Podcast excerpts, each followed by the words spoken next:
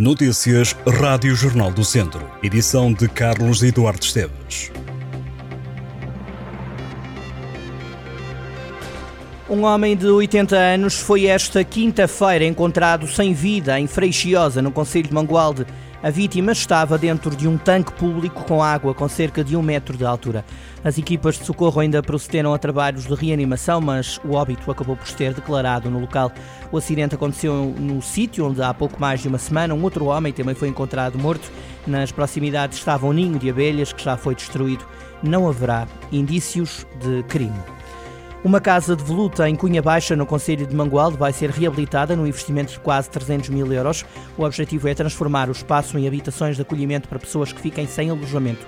A casa, que passará a ter dois apartamentos T2, vai integrar a Bolsa Nacional de Alojamento Temporário. A Câmara de Mangualde refere que estas casas servirão de resposta a quem ficar desalojado devido a incêndio ou vítimas numa situação de despejo ou de violência doméstica. O processo de criação de uma residência para 52 estudantes do ensino superior no centro da cidade de Viseu poderá avançar depois de atrasos por causa da necessidade de prospecções arqueológicas. A garantia foi dada pelo presidente da Câmara de Viseu, Fernando Ruas. Já está ultrapassado o problema, garantiu o autarca, problema com a arqueologia e não haverá qualquer impedimento disse o autarca durante a reunião pública do Executivo Camarário, depois de o vereador socialista João Azevedo ter questionado sobre a obra prevista para a Rua do Gonçalinho. A residência de estudantes que integra o Plano Nacional para o Alojamento no Ensino Superior conta com o apoio de cerca de 1,7 milhões de euros do Plano de Recuperação e Resiliência e deverá ficar concluída até ao final de dezembro do próximo ano. Ruas explicou no final da reunião aos jornalistas que a obra ainda não foi adjudicada, mas que já tem um impedimento maior resolvido, ou seja, os trabalhos arqueológicos. Fernando Ruas disse também à comunicação social que está a ser finalizado o regulamento para o funcionamento do mercado 2 de maio no centro da cidade, cujas obras estão a terminar. A terminar está também o mandato do presidente do Turismo Centro de Portugal. O ainda líder Pedro Machado destacou a consolidação da marca Centro de Portugal como um dos legados dos seus mandatos. Diz Pedro Machado que a consolidação resulta da fusão de várias marcas, dando como exemplo Viseu de Lafões, Serra da Estrela ou Beira Interior. 17 anos depois de ter tomado posse, Pedro Machado deixa presidir ao Turismo Centro de Portugal. Foi reeleito em 2008, 2013 e 2018. Ficou impedido de nova candidatura devido à limitação de mandatos. Neste percurso, recordou os incêndios de junho e outubro de 2017 como os períodos mais difíceis. Regressar à política, garante Pedro Machado, é um livro fechado.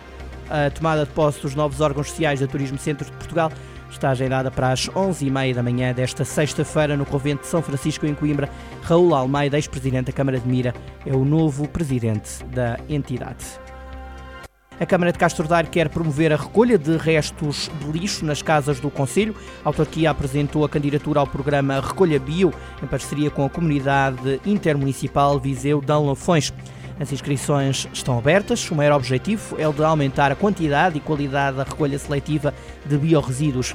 Na primeira fase, a Câmara vai atribuir 200 compostores domésticos de forma gratuita em quintas, hortas, jardins e terraços para que as famílias possam valorizar este tipo de resíduo, desviando o mesmo do aterro e transformando-o em composto orgânico. Além disso, também está aberta uma segunda fase que prevê a entrega de compostores domésticos em casas com jardins até o dia 14 de setembro. A compostagem é o processo natural de decomposição de matéria orgânica, seja ela folhas verdes, restos e cascas de fruta, hortaliças, caruma, restos de frutos secos, cascas de batata, entre outros, por ação de micro-organismos na presença de oxigênio.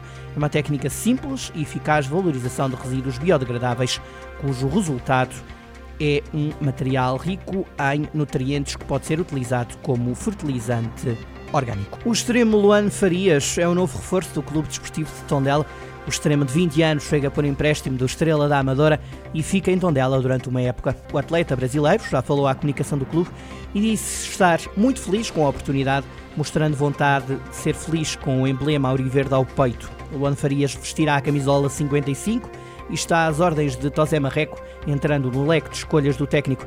A equipa tondelense está a ultimar os detalhes para a recepção ao Belenenses. Os Auriverdes jogam frente aos Azuis do Restelo esta sexta-feira às 6 da tarde. O jogo diz respeito à quarta jornada da Segunda Liga e vai ser apitado por Márcio Torres, da Associação de Futebol de Viana do Castelo. No VAR vai estar Vasco Santos.